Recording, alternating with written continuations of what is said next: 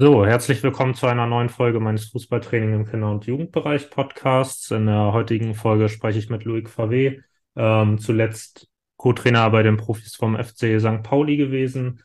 Und ja, ich habe dir ja gerade schon gesagt, dass ich ähm, zu Beginn immer mit einem Zitat einsteige.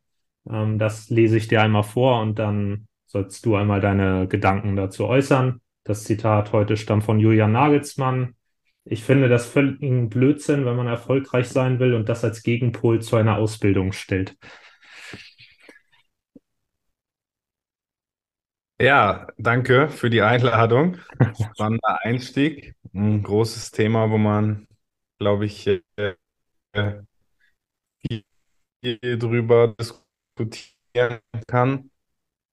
Also, ich glaube, es ist definitiv so, dass die Ausbildung, die Entwicklung von Spielern im Kinder- und Jugendbereich das Allerwichtigste ist.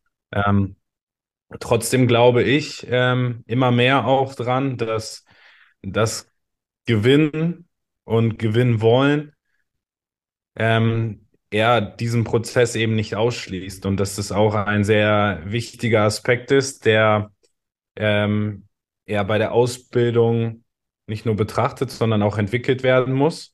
Ähm, ich glaube, wie bei vielen Sachen geht es einfach um die Gewichtung des Ganzen, dass äh, ja eben der Fokus nicht nur auf das Ergebnis steht, nicht nur auf das Gewinn, sondern die Art und Weise, wie ähm, gespielt und gewonnen wird, dann gerade im Fußball- und Kinderbereich und je weit runter geht, auch äh, umso höher gewichtet werden muss. Mhm. Also Julian Nagelsmann begründet das im Kern so mit zwei Argumenten. Einerseits sagt er, wenn ich den einzelnen Spieler verbessere, dann wird ja im Umkehrschluss auch die Mannschaft besser. Und andersrum, wenn ich die Mannschaft verbessere, wird auch der einzelne Spieler besser, sagt er. Dies doppelt sich so ein bisschen mit dem, was Ralf Rangnick bei Coaches Voice sagt, ähm, dass eine Verbesserung des einzelnen Spielers nur innerhalb von ja, guten Mannschaftsstrukturen stattfinden kann. Ich würde dem Ganzen auch in Teilen zustimmen. Ich sehe das aber auch ein bisschen kritisch, diese Aussage, wenn die Mannschaft besser wird, wird der einzelne Spieler besser. Ist das wirklich so? Also wenn ein Spieler überhaupt nicht zum Zug kommt, irgendwie so Teil des Teams ist, da so ein bisschen mitläuft, ähm, wird der dann wirklich besser. Deshalb sehe ich das auch als sehr kritisch und komplex an und kann beiden Standpunkten teils was abgewinnen. Ja, auf jeden Fall. Also ich, ich glaube, was damit eher vor allen Dingen gemeint ist, ist, ähm, und dem würde ich auch gerecht geben, wenn eine Mannschaft versteht, dass sie darauf angewiesen ist, ähm, ja, dass sie zusammen bestimmte Dinge auch lösen muss, dann kann das schon einen Impact auf den Spieler haben im Sinne von Mitspieler verstehen, ja, und, und einfach dafür zu sorgen, dass der Spieler glänzen kann, seine kann, seine äh, besonderen Fähigkeiten auf den Platz bringen kann. So dafür ist es halt nur mal ein Teamsport und dafür braucht er auch seine Mitspieler oder die Mannschaft, um das bestmöglich auf den Platz zu bringen. So deswegen könnte ich mir vorstellen, dass es so in diese Richtung auf jeden Fall auch sinnvoll ist, diese Perspektive zu betrachten. Ich glaube, dass diese Frage erstmal ganz spannend war, dass man auch einen Gast als Zuhörer schon mal ein Stück weit kennenlernt, wie er über die Ausbildung im Nachwuchsfußball denkt. Ähm, ich habe ja schon mhm. anmoderiert, zuletzt warst du jetzt Co-Trainer beim FC St. Pauli. Davor hast du aber ja auch viel im Jugendbereich beim ETV gemacht. Also vielleicht, ja, erzählst du nochmal für die Gäste äh, die, oder die Zuhörer besser gesagt, genau, was du bisher schon so an Stationen durchlaufen hast. Ja, ich habe ähm, wie die meisten wahrscheinlich äh, Fußball gespielt und bin dann diesem Übergang zum Herrenbereich mit 18 von einem Freund gefragt worden, ob äh, ich nicht unterstützen möchte als Trainer ähm, beim Eimsbüttler TV, einem großen Breitensportverein in Hamburg. Ähm, da gab es immer schon das Bestreben, leistungsorientierten Fußball mit ähm, Breitensport auch zu kombinieren. Das heißt, im Jahrgang 2000, das ist dort, wo ich mein Einstieg Mannschaften in dem Jahrgang, habe mit der Mannschaft angefangen und ähm, bin mit dieser Mannschaft immer weiter ähm, ja die Jahrgänge hochgewandert. Und äh, irgendwann ist die, die zweite Mannschaft, die erste Mannschaft raus geworden. Und äh, ja, dann bis zur U19 hoch. Habe parallel dazu ähm, mein duales Studium gemacht und die Möglichkeit bekommen, im Rahmen des dualen Studiums sich mit der Struktur der Fußballabteilung zu beschäftigen. Bin dann Jugendkoordinator geworden und habe das Ganze ähm, von äh, Minijob über 20 Stunden Stelle bis 40 Stunden Hauptamtlichkeit ähm, beim ETV dann ausüben dürfen als äh, Jugendkoordinator und habe aber parallel dazu immer, weil das meine große Leidenschaft war, dann ähm, ja eine Mannschaft trainiert, den Jahrgang 2000 bis zu 19 eben und habe dann immer wieder die 9 und 19 Jahrgänge übernommen. Klingt auf jeden Fall nach einer Menge Erfahrung. Ähm, ich, wie gesagt, ähm, St. Pauli natürlich auch ein super spannendes Thema, aber wir sind ja auch ein ja, Podcast für den Kinder- und Jugendfußball. Ähm, deshalb ist es, glaube ich, sehr spannend, auch ähm, viel über ja, deine Ideen, deine Erfahrungen beim ETV zu sprechen. Ähm, du hast jetzt schon gesagt, dass du auch auf Großfeld tätig warst, U17-Bereich, U19-Bereich. Ähm, was ich immer sehr spannend finde, so ab C-Jugend Großfeld, also das Zielspiel in dem Sinne 11 gegen 11 bleibt ja dasselbe. Trotzdem haben die Spieler natürlich einen unter, äh, unterschiedlichen Entwicklungsstand und teilweise, ja, ist es äh, für mich so ein bisschen die Frage, was sind genau die Unterschiede, wenn wir uns jetzt angucken, C, B, A-Jugend? Ähm, was unterscheidet sich für dich da besonders bei Themen wie Trainingsinhalte, ähm, Ansprache des Trainers, solche Aspekte? Oh, das ist äh, eine ziemlich komplexe Frage. Ich muss dazu sagen, ich habe immer parallel beim Hamburger Fußballverband auch noch äh, Stützpunkttraining. Das heißt, ich habe eigentlich die Altersstufe der C- und D-Jugend trotzdem immer regelmäßig gehabt. Und klar, wenn man dann Montag am Stützpunkt dabei ist und äh, dann am Dienstag seine Vereinsmannschaft in der U19 übernimmt, dann spürt man natürlich Unterschiede.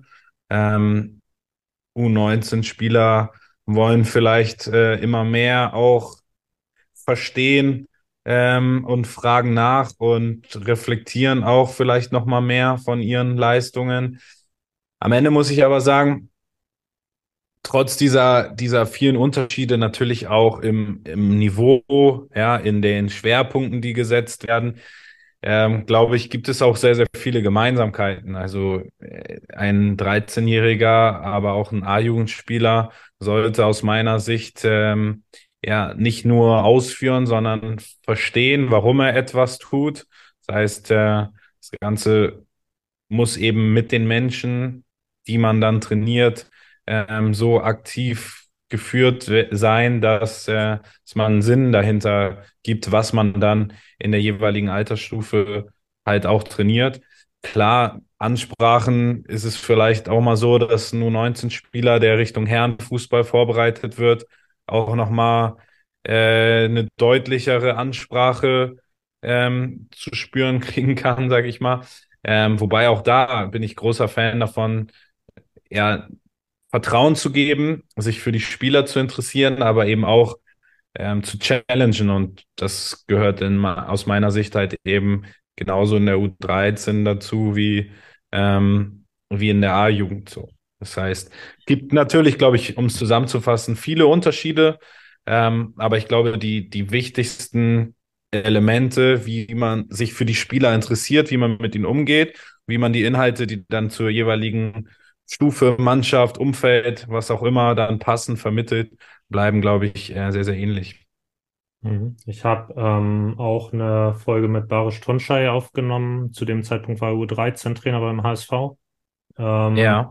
Und der hatte gesagt, dass er so im C-Jugendbereich gucken würde, immer noch viel in kleinen Zahlenverhältnissen zu machen, immer noch viel technisch, noch gar nicht so taktisch arbeiten würde. Und um diesem ja, Großfeldgedanke, also darauf vorzubereiten, gerecht zu werden, dass er dann dennoch in kleinen Zahlenverhältnissen, aber in größeren Feldern auch ab und an spielt, sich dessen bewusst ist, dass dann natürlich die Technik weniger geschult wird Ähm, aber da geht es ihm dann mehr so um die, ja, vielleicht Kraftaspekte, größere Strecken ähm, überwinden. Ähm, ja, wie würdest du das so in diesem Altersbereich handhaben mit den Zahlenverhältnissen? Ja, also ich glaube, da die, meine Sichtweise, ich will nicht sagen anders, ähm, weil am Ende keine Ahnung, was, ähm, was viele, viele Leute trainieren. Ich habe ja auch immer nur einen, einen, kleinen Einblick von dem, was man sieht. Aber für mich war immer schon und jetzt auch bei St. Pauli ähm, technische Themen, individualtaktische, kleingruppentaktische Themen ein wichtiger Aspekt, weil ich glaube, ähm, selbst auf Profi-Level sind das Dinge, wo man enorm viel rausholen kann und Spieler auch in einen Zustand bringen, dass sie, dass sie fit sind, dass sie viele Kontakte haben und sich einfach gut fühlen und, und, und weiterkommen. Aber natürlich hat äh, Barisch, den ich sehr schätze, recht ähm, damit auch, dass ähm, je jünger die Altersstufe natürlich, umso mehr sollte der Wert auf aus meiner Sicht motorische Elemente, technische ähm, Aspekte kombiniert aus meiner Sicht immer mit, mit individual taktischen Dingen. Das heißt, klar verwende ich dort natürlich nochmal viel mehr Zeit und aus meiner Sicht wenig Zeit für, für, für mannschaftstaktische äh, Dinge, die dann vielleicht in der U19 und im Profifußball natürlich immer mehr auch eine Rolle spielen. So.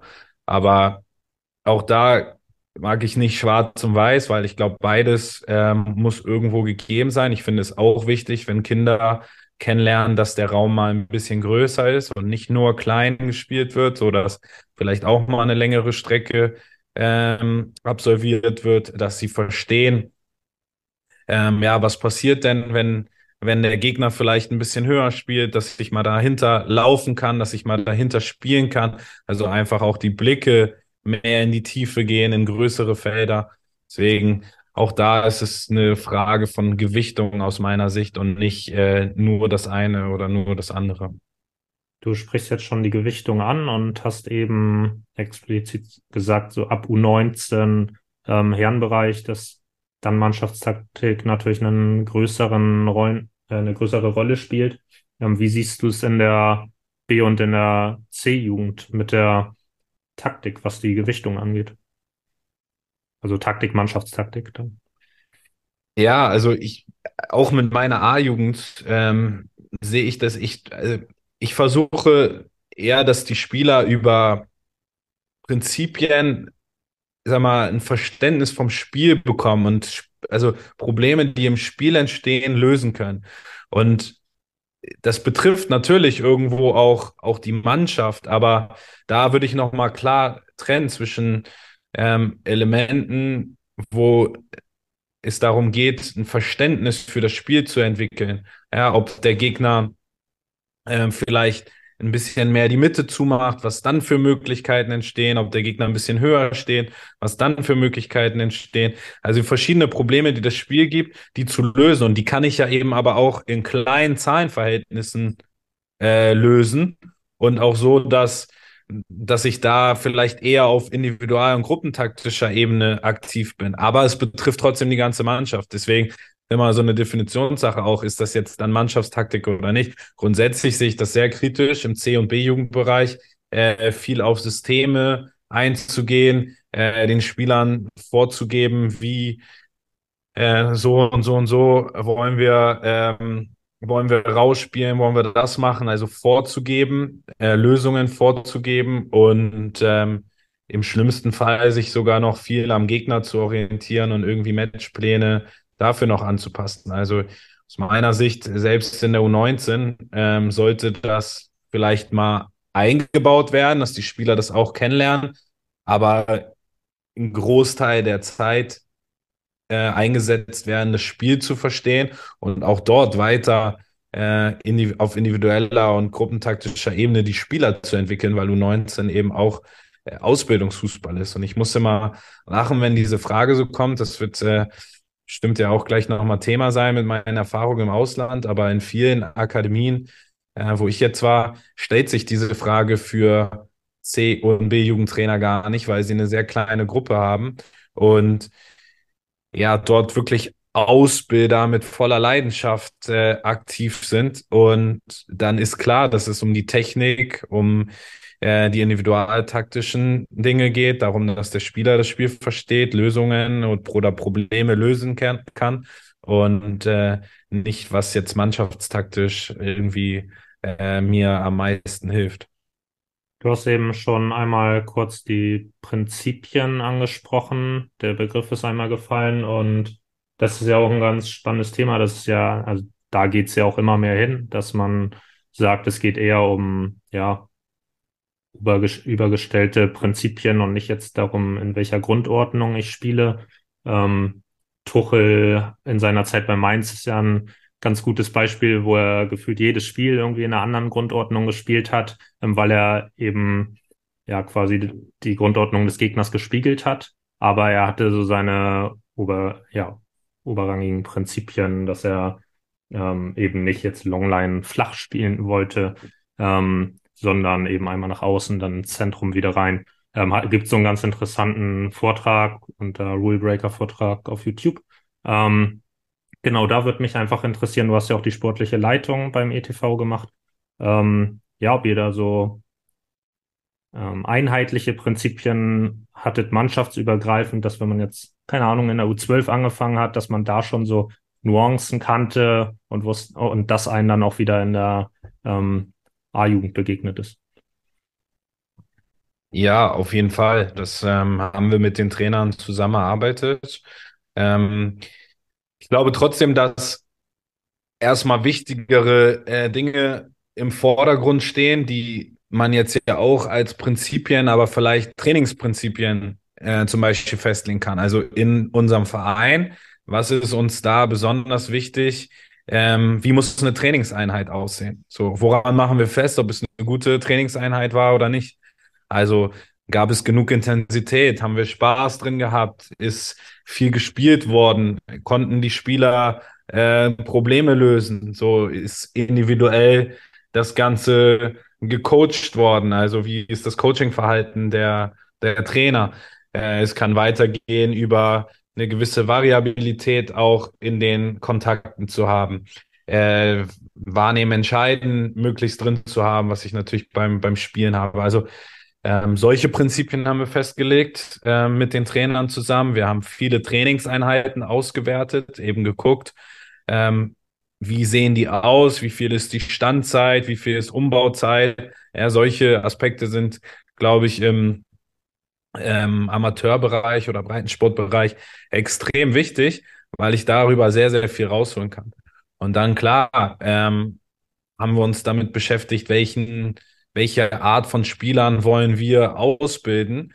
Und das ist natürlich sehr individuell, weil jeder äh, unterschiedliche Dinge mitbringt, aber es gibt schon ein paar gewisse oder gewisse Aspekte, die, die wir immer dabei haben wollten, dass die Spieler sich mit dem Spiel auseinandersetzen, das Spiel verstehen, eine gewisse Kreativität äh, gepaart mit, mit technischen ähm, Aspekten auf den Platz bekommen.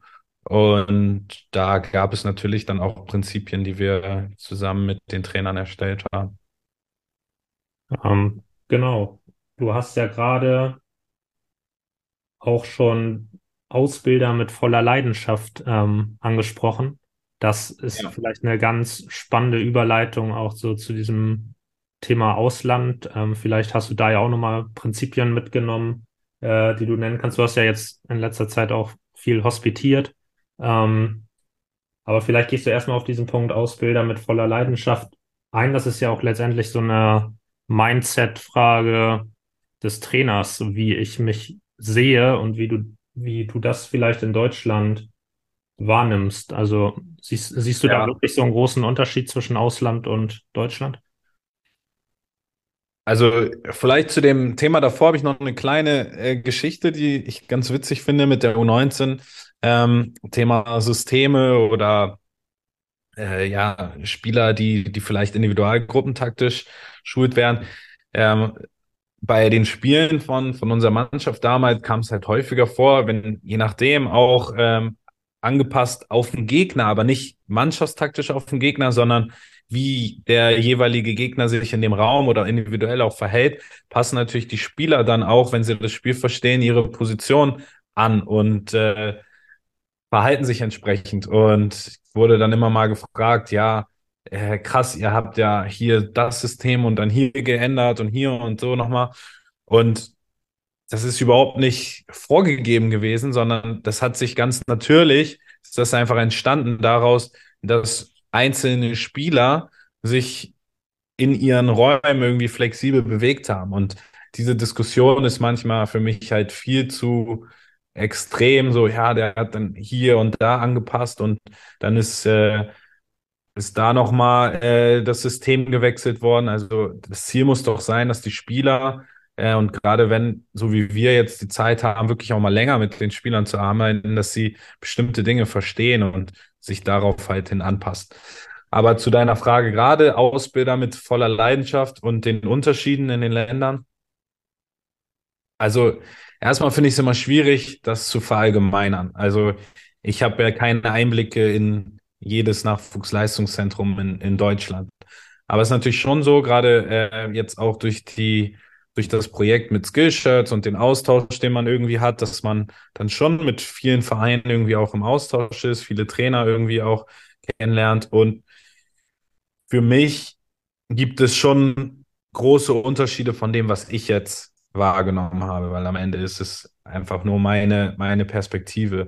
Ich bin schon immer gerne rumgereist oder habe mich interessiert dafür, was ähm, andere Länder, andere Trainer, andere Vereine machen, auch in Deutschland. Und das hat mich in den letzten Monaten, wie du gesagt hast, viel nach Frankreich geführt. Ich habe jetzt ungefähr so die bisschen mehr als die Hälfte aller französischen Erstligisten besucht. Ähm, war in Portugal, in Spanien, ähm, habe mit dänischen Vereinen oder skandinavischen Vereinen Austausch gehabt. Von daher ähm, schon das Glück, jetzt eben auch verschiedene Einblicke zu haben. Und das, was ich meinte mit Ausbilder, mit voller Leidenschaft, ist halt ein sehr entscheidender Unterschied für mich. Also wir kritisieren hier in Deutschland immer viel die Trainerausbildung jetzt seit neuestem, dass es schwierig ist, dass es Hürden gibt. Ähm, man muss sagen, in einigen Ländern, die ich kennengelernt habe, sind die Hürden viel, viel größer und es ist sehr, sehr klar die Trennung zwischen du entscheidest dich halt Ausbilder und Jugendtrainer zu sein oder du entscheidest dich dafür, Profifußball machen zu wollen.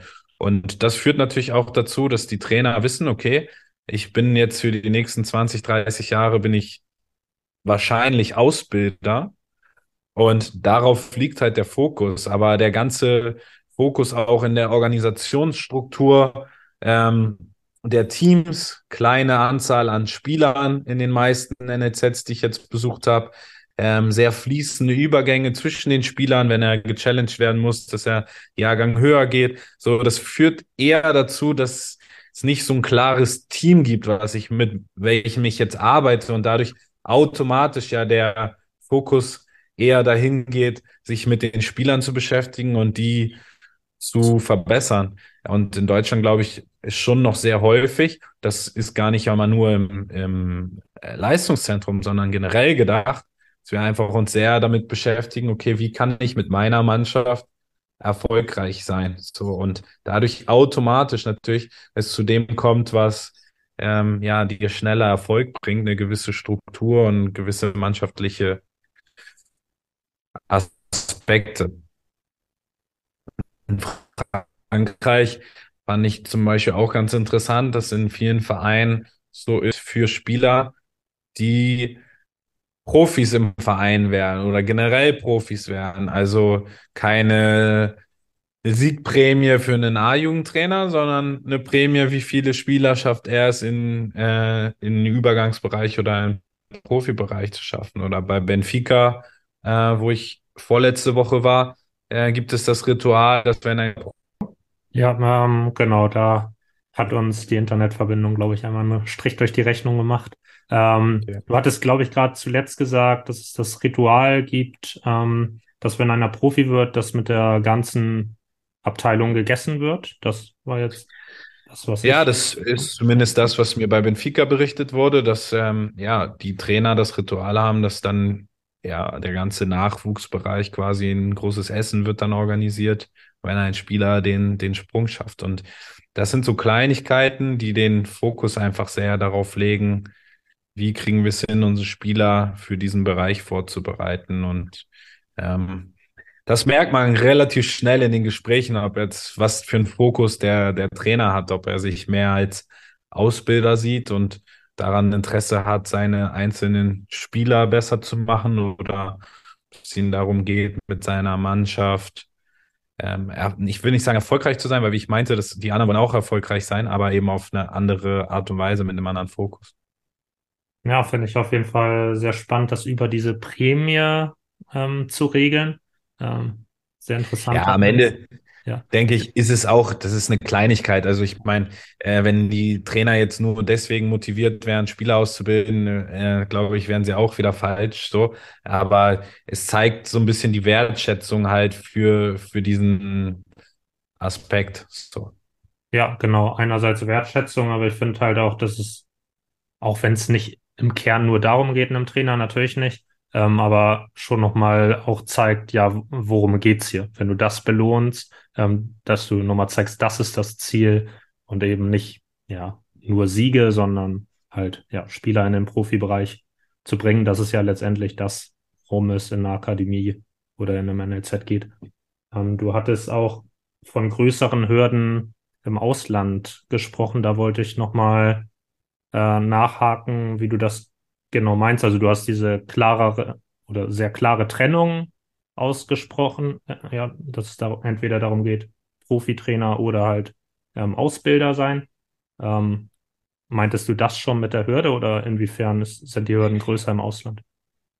Ja, das meinte ich so ein bisschen damit. Ähm, also eigentlich viele Änderungen, die jetzt ja durch den DFB auch so passiert sind. Also dass es ähm, ein bisschen kleinere Gruppen gibt, dass ähm, die Trainerausbildung länger dauert, teurer ist. Sind ja alles so die man schafft. Es gibt dann eben auch, jetzt in Frankreich beispielsweise, so wie ich es mitbekommen habe, ähm, dann diese Basislizenzen, wo das möglichst viele eben auch machen sollen, dass die Breite auch gut gestärkt wird. Und dann gibt es weiterführende Lizenzen. Und ähm, dort ist es eben ziemlich schwierig, als nicht-Ex-Profi, sage ich mal, in die A-Plus-Lizenz oder den Fußballlehrer reinzukommen. Ähm, gut, ich meine, in Deutschland sind wir so offen, weil es, glaube ich, auch gute Beispiele gibt für Trainer, die erfolgreich sind, ohne große Spieler gewesen zu sein. Am Ende ich davon ja irgendwie auch profitiert von dieser Haltung und dass Timo gesagt hat, hier den, äh, den Spieler oder den Spieler Loik ist nicht so entscheidend, sondern ich gucke auf, auf Trainer Loik.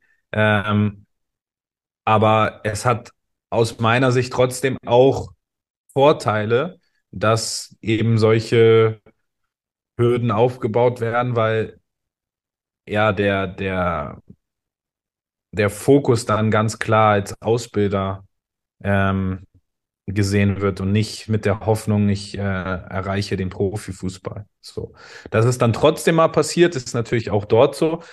Bei mir, ich kann für, für mich zum Beispiel sprechen, ich habe mich immer irgendwo als Ausbilder gesehen und das ist meine große Leidenschaft und auch bis, bis heute noch so. Und wenn mich vor St. Pauli jemand gefragt hätte, ey, äh, Profifußball und so, dann hätte ich damals gesagt, nee, nee, also lass mal so, das äh, mit Jugendlichen, das macht mir ähm, viel mehr Spaß und das passt schon alles dann gab es diese Möglichkeit oder das Gespräch eben auch mit Timo und ich habe gedacht, ach, ist eine super Erfahrung. Und es ist ja auch cool, weil selbst wenn ich irgendwann mal sage, ich möchte wieder Ausbildung machen, dann ist, glaube ich, sehr viel wert, ähm, zu wissen, was auf dem Niveau gefragt wird, wo man ja die Spieler hinbringen möchte.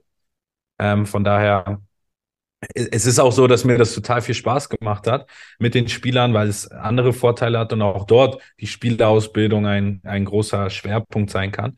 Aber äh, ja, dort, hier ist es halt sehr flexibel. Ich glaube, aus der U19 Bundesliga, die wir damals äh, gespielt haben, mittlerweile fünf oder sechs äh, Trainer auch im Profifußball gelandet. Das ist halt in anderen Ländern oder in Frankreich zum Beispiel undenkbar. So, ne? Hat Vor- und Nachteile. Wir haben ja jetzt auch recht viel über die Trainerausbildung gesprochen, auch ähm, Prinzipien beim ETV, ähm, dass ihr geguckt habt, wie, äh, wie lang sind die Standzeiten zum Beispiel. Ähm, wie lang sind die Umbauphasen? Was ich immer sehr spannend finde, ist so, ja, wie man seine Rolle als Trainer sieht. Ähm, da kannst du ja dann vielleicht auch nochmal sagen, ob du da Unterschiede im Ausland jetzt nach deinen Wahrnehmungen ähm, ja sehen konntest. Ähm, eben, ja, wie man sich als Trainer sieht, am Ende des Tages stehen ja die Spieler auf dem Platz und der Einfluss des Trainers klar unter der Trainingswoche ein bisschen größer als ähm, dann am Spieltag selbst. Aber das finde ich eigentlich auch inzwischen ganz wichtig. Ähm, ich glaube, teilweise habe ich mich als Trainer vielleicht auch als zu wichtig genommen eine Zeit lang. Jetzt sage ich am Ende, das Spiel, das machen die Spieler. Ähm, das eben auch zu vermitteln.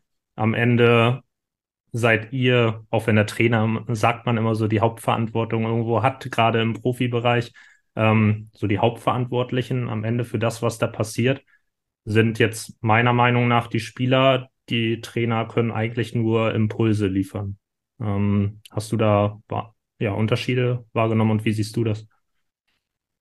Ja, 100 Prozent gebe ich dir recht, dass die Spieler, das sind die, für die wir das Ganze machen. So. Und deswegen äh, muss es äh, so sein, dass, dass sie im Fokus stehen. Ich glaube aber trotzdem, dass der Trainer wichtig ist, weil gerade ähm, durch die Tätigkeit jetzt beim Hamburger Fußballverband sieht man ja dann auch viele jüngere Mannschaften und ähm, aus allen Leistungs- und Altersklassen. Und ein Trainer kann aus meiner Sicht eben sehr viel kaputt machen. So, vielleicht äh, eher aus der Perspektive, also sich zurückzunehmen. Ja, aber er ist eben wichtig, weil über das, was er ähm, an Impulsen setzt, an Training liefert. Ähm, darauf sind gerade kleine Kinder, die das nicht so reflektieren, ja ein Stück weit angewiesen, wie nachher äh, ihre Ausbildung stattgefunden hat. Und von daher sind, sind die Trainer ja schon sehr wichtig für die Ausbildung, für das, was sie ähm, abliefern, sollten sich aber nicht zu wichtig nehmen, sondern eben die Spieler in den Mittelpunkt äh, des Ganzen stellen und sich bewusst machen, dass sie es für die Spieler machen. Mhm. Was ich auch so damit meinte, ähm, da geht auch Tuchel in dem Rule Breaker Vortrag drauf ein. Er hat so gesagt, er ist komplett verantwortlich für das Was, also was sie trainieren, in welcher Grundordnung sie spielen, etc., solche Entscheidungen. Aber das Wie, wie das dann auf dem Platz umgesetzt wird, das liegt bei den Spielern. Und er hat dann gesagt, dass das, was lange Zeit der Vorteil in seiner Zeit bei Mainz war, eben, ja, dass er taktisch ganz gute Ideen hatte und das ganz gut funktioniert hat, dass das eben dazu geführt hat, seiner, ja, seiner Wahrnehmung nach, dass die Spieler sich so ein Stück weit darauf ausgeruht haben, ähm, zu sagen, ähm, ja, der, der Trainer macht das schon, wir spiegeln die Grundordnung so und ähm, damit gewinnen wir schon das Spiel. Und eben da als Trainer auch ganz bewusst dahin zu kommen, dass man den Spielern eben vermittelt, hey, letztendlich die Hauptverantwortung, die habt ihr hier, was das ähm, ja, wie angeht. Das war's meine Verantwortung, ähm, wenn das mal nicht funktioniert, aber. Ähm, ja, ist ein spannender Punkt, weil es schon auch eine Reflexion ist, die bei mir eingesetzt hat. So, man hat dann eine, eine baut eine gute Verbindung zu den Spielern auf, so, den gibt den Vertrauen, sie wie, du gerade mit Tuchel dann auch meintest, so sehen, okay, man beschäftigt sich, hat irgendwie Ideen, wie man Situationen lösen kann und so. Und das äh, war für mich dann schon so mit dem ersten A-Jugendjahrgang, der dann in den Herrenbereich übergeht und merkst auf einmal, dass äh, der ein oder andere Spieler nicht so klarkommt, weil er vielleicht andere Dinge kennt, ja, oder sich darüber ärgert, wie jetzt das und das äh, stattfindet, das Training. Und da habe ich schon für mich dann reflektiert und versuche eigentlich immer mehr auch den Spieler ähm, dahin zu bringen, dass er Verantwortung für seinen Weg übernimmt und dass er ähm, versteht, dass er mit seiner Reaktion, mit seinem Zustand, mit seinen ähm, Motiven dazu führt, was er aus seiner Station halt macht. Und so ein bisschen unabhängiger vom mir oder vom Trainer das Ganze ähm, hinzubekommen, so dass er sich auch in verschiedenen Umfeldern, in verschiedenen Teams mit verschiedenen Situationen, die gegeben sind, anpassen kann und ähm, ja, flexibel bleibt. Ich hatte ja auch die Frage nach Unterschieden. Also die Frage ist natürlich immer so ein bisschen blöd gestellt, weil am Ende ist es da wie mit allen Dingen, das variiert wohl einfach von Trainer zu Trainer. Ähm, aber keine Ahnung, kannst du Beispiele aus dem Ausland nennen, wo du sagst, keine Ahnung, ein Trainer, ja, der hat das besonders in den Fokus gestellt, die Spieler in die Pflicht zu nehmen, wenn wir jetzt ja über das Thema Ausland versus Deutschland ja. sprechen. Ja. Ähm, ja, wie du schon meintest, also das muss man wirklich äh, sagen, jeder Verein, glaube ich, in Frankreich, den ich besucht habe, hat eine klare Idee gehabt, wie sie ausbilden wollen und was für eine Idee in dem Club drin ist. Und jeder war unterschiedlich. Also man kann äh, natürlich ganz viele verschiedene Sachen auch machen. Äh, ich glaube, wichtig ist halt eine gewisse Klarheit dann in seinem Projekt zu haben. Und wenn es um wirklich gute Beispiele geht, dann ist für mich die, das Nachwuchsprojekt vom, vom FC Lorient wirklich sehr, sehr spannend, weil dort ja Dinge so ein bisschen auch hinterfragt worden sind im Ausgangspunkt, dass man sagt, okay, man arbeitet mit den Spielern so, alles läuft immer, dann kommen sie hoch, haben Widerstände und irgendwie kriegen sie es nicht so richtig hin, sind nicht vorbereitet und viele von den Top-Spielern schaffen es nicht so. Und da sind äh, grundsätzliche Dinge mal in Frage gestellt worden. Beispielsweise auch, ähm, wie lernen denn Spieler am besten? So. Das ist ja wissenschaftlich auch bewiesen, dass über Diskussionen, über Dinge vielleicht auch anderen zu erklären, Inhalte viel gefestigter hängen bleiben. Und dort sind solche ähm, Themen dann integriert worden in die Methodik. Also äh, Spieler, die auch selber ihre Videoszenen raussuchen müssen und auf den Trainer zugehen und ja, ich habe hier nochmal zwei äh, Videoszenen, die ich besprechen möchte. Also der Spieler muss selber kommen, weil er möchte ja etwas von den Trainern. Er möchte sich entwickeln, er möchte diskutieren und er möchte weiterkommen. Und diese Haltung zu verändern, als in so eine Konsumhaltung permanent reinzugehen, ist ein interessanter Aspekt. Ähm, das Ganze ist wirklich in sehr vielen unterschiedlichen Dingen gemacht worden, genauso mit dem Gegner in den älteren Jahrgangsstufen, dass die vielleicht selber auch mal ähm, als Mannschaft sich den Gegner anschauen und dazu zwei, drei einfache Sachen äh, präsentieren, sich anders mit dem Spiel auseinandersetzen, äh, sich um jüngere Spieler kümmern, wo man vielleicht ein gleiches Thema hat und eine gemeinsame Einheit macht, wo es aber eher darum geht, dass der Ältere dem Jüngeren Dinge erklärt, mit auf den Weg gibt. So auch da wieder, ich erkläre es jemand anderem, muss mir darüber Gedanken machen, Wissen festigt sich nochmal mehr. Aber auch ähm, ja, ganz banale Sachen drumherum, Regeneration und so weiter. Das ist halt alles ein bisschen anders dort. Es wird nicht zur Verfügung gestellt und hier nutzt mal, sondern die Spieler müssen aktiv kommen und diese Dinge einfordern. So, und ich glaube, äh, damit bewirkt man natürlich schon eine, eine Veränderung des Ganzen. Also sehr, sehr spannender Verein und sehr spannendes Konzept, was dort gelebt wird. Ähm, bevor wir zur Abschlussfrage kommen, wollte ich nochmal einen Aspekt aufgreifen, auf den du auch so ein bisschen eingegangen bist.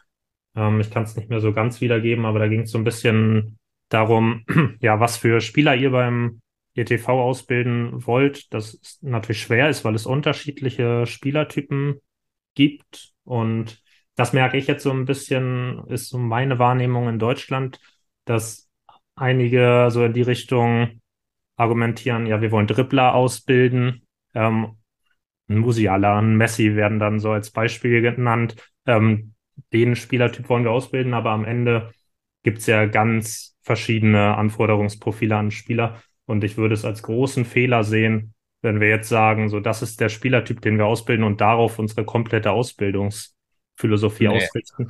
Also ja, wie du dieses Thema siehst. siehst ja, vielleicht habe ich es auch ein bisschen falsch formuliert, eher in dem Sinne, also wie soll der Spieler ausgebildet werden oder was ähm, sollte ein Spieler auf jeden Fall beim ETV kennengelernt haben? Also eine gewisse motorische Ausbildung, die aus meiner Sicht häufig viel zu kurz kommt, weil zu früh zu viel Wert auf Athletik im Sinne von Kraft und äh, ja, gut aussehen ausgelegt wird und eben nicht Motorik in, in Kombination mit, ähm, ja, mit Technik, weil mein Ansatz wäre immer, dass ich einen Spieler habe, der weiß, wie er seinen Körper bewegen kann, der das mit beiden Füßen irgendwie alle möglichen Situationen lösen kann. Das wäre zum Beispiel ein so ein Punkt, wo wir sagen, okay, so ein gewisses Grundlevel sollen die Spieler dort lernen. Wir wollen aber auch Spieler, die früh sich mit dem Spiel auseinandersetzen, also Informationen aufnehmen,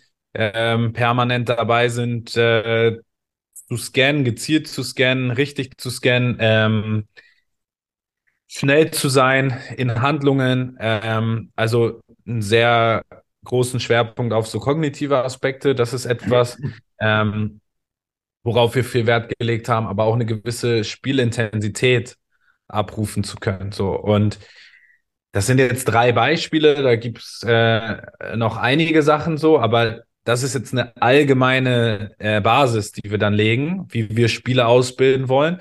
Und dann, das ist ein sehr wichtiger Punkt, den du gesagt hast, sollte es aus meiner Sicht immer darum gehen, okay, was bringt der Spieler jetzt individuell mit? Auch motorisch gibt's ja extreme Unterschiede, jeder ist da anders.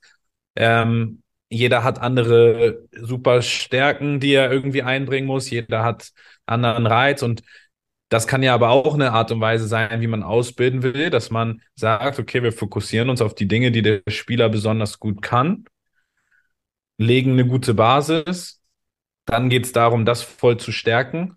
Und für mich auch ein ganz wichtiger Punkt, das mit mentalen Aspekten zu kombinieren. Also eben Spieler zu haben, wie wir eben meinten, die Verantwortung übernehmen können, die eine gewisse mentale Stabilität haben, auch in Stresssituationen, weil am Ende geht es aus meiner Sicht ähm, auch mit der Erfahrung jetzt im Profifußball sehr darum, seine besonderen Fähigkeiten im Stressmoment abrufen zu können. So unter hohem Druck auch. Und ja, das, ähm, das sind, das war eher damit gemeint. Ja, genau. Also ich hatte das jetzt mit dem großen Fehler auch nicht darauf bezogen, sondern meinte dann so Beispiele wie äh, ein Gerland zum Beispiel, der dann sagt, dass er immer auf den Trainingsplätzen hört, Passspiel ab, ähm, wir aber rufen müssen Dribbel, Dribbel, Dribbel. Und ich mir dann so ein bisschen denke, ja, äh, auf jeden Fall, also die sollen den Mut haben, ins Dribbling zu gehen. Ähm, aber ich wäre jetzt auch nicht der Trainer, der sich auf den Platz stellen würde und zu jedem Spieler sagt, Dribbel, Dribbel, Dribbel. Ähm, zumal es ja oft gar nicht die richtige Entscheidung ist, dann ins Dribbling zu gehen, sondern dann eher ähm, ja die Spieler in Situationen bringen, in denen öfter das Eins gegen Eins sinnvoll ist und wo sie dann selbst merken sollen, okay, hier macht das Dribbling Sinn. Ähm, oder halt vorm Auswähle, da provoziere ich ein Passspiel und dass sie dann selbst erkennen, okay, da macht das Sinn. Aber dieses eine oder das andere, das ist immer was, was mich ein Stück weit stört. Und das hatte auch Peter Hyballa im, in der Podcast-Folge gesagt, dass, ähm, und das habe ich auch so ein bisschen jetzt aus deinen Ausführungen, was das Ausland angeht, mitgenommen. So diesen einen Weg gibt's ja nicht, hat er gesagt. Und wenn wir den ja. mal hätten, dann wäre man ja, keine Ahnung, wie reich, wenn man den gefunden hätte. Ähm, und ja, genau, das ist ja auch das, was du aus dem Ausland gesagt hast. Du hast jetzt irgendwie die Hälfte der ähm, französischen Clubs besucht und jeder hatte eine andere Ausbildungsphilosophie, ähm, dass es diesen einen Weg eben nicht gibt. Und ja, deshalb kann man so schön in den Austausch gehen beim Fußball. Ja, 100 Prozent. Und äh, ich glaube, wir müssen einfach viel mehr dahin kommen, dass die Spieler verstehen, warum sie bestimmte Dinge machen und dann für sich mit ihrer Individualität ähm, ja verstehen, wie sie diese Situationen, die dann halt kommen, lösen können. So sowohl für sich selber als dann eben auch in der Kombination und deswegen wird auch nur Individualtraining auch keine Lösung sein oder nur Technik. Es geht ja auch darum, sich mit den Mitspielern zu vernetzen und äh, eher connected zu sein mit zwei, mit drei Spielern und da zusammen auch Lösungen für Probleme zu finden oder dann, je älter sie werden, auch äh, noch größer als Mannschaft dann.